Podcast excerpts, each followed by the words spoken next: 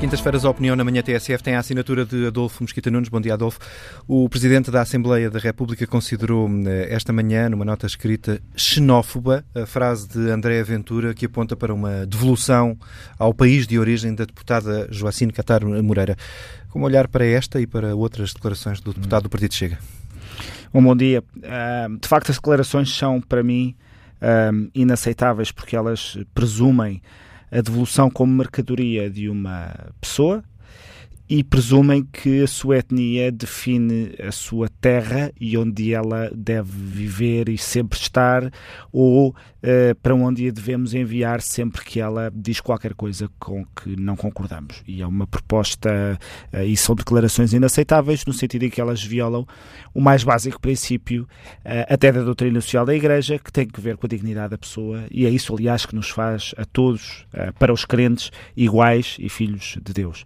Tratava-se de facto trata-se de uma proposta, de uma declarações inaceitáveis, faça uma proposta que é claramente discutível da deputada, mas propostas discutíveis não deveriam dar lugar a declarações que são inaceitáveis. Mas ficamos sempre com uma dúvida metodológica, sempre que ouvimos André Ventura dizer estas declarações, que é saber se devemos ou não reagir a elas, se devemos pronunciar-nos, ou se ao fazê-lo estamos a dar gás a esta linguagem e a esta figura.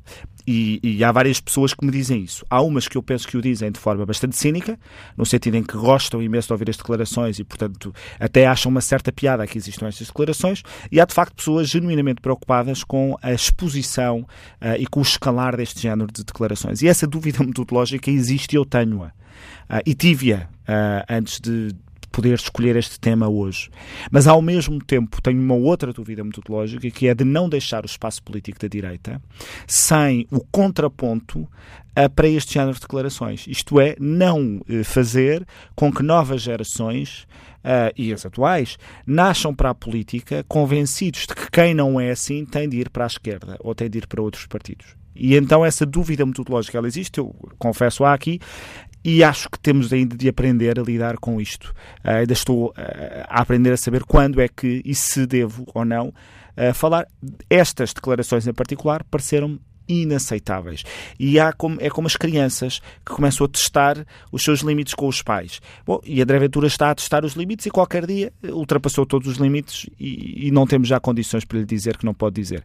Agora, também já recebi várias declarações, aliás, algumas delas eu próprio já tinha criticado, de outros dirigentes do Partido Socialista que também fizeram, eh, fizeram declarações deste teor uh, e que não tiveram a comoção generalizada. Bom, uh, isso não é argumento para não criticarmos, é, aliás, argumento para estarmos vigilantes relativamente àquilo que se passa no nosso panorama político. Um, e este tipo de frase e, as, e, a, e o tipo de com, comoção, vá, foi a expressão que usaste, uh, que, estão, que geram, fazem de André Ventura, o, de, de André Ventura um polo neste momento no, neste tipo Eu penso que já tinha dito isso numa crónica aqui, acho até mesmo que terá sido a primeira das minhas crónicas, dizendo que André Ventura precisa muito de Joacine Catar Moreira no Parlamento. Há quem diga, com alguma sofisticação, que André Ventura estava assustado com a possibilidade de Joacine Catar Moreira perder a confiança política do LIVRE e isso tirará relevância mediática à deputada, ela, ela pode ainda não o achar, mas, mas tirará. Uh, e então há que manter este, esta polarização viva. Há quem diga, há quem diga que sim, e eu penso que os polos crescem uh, por oposição e por antagonismo.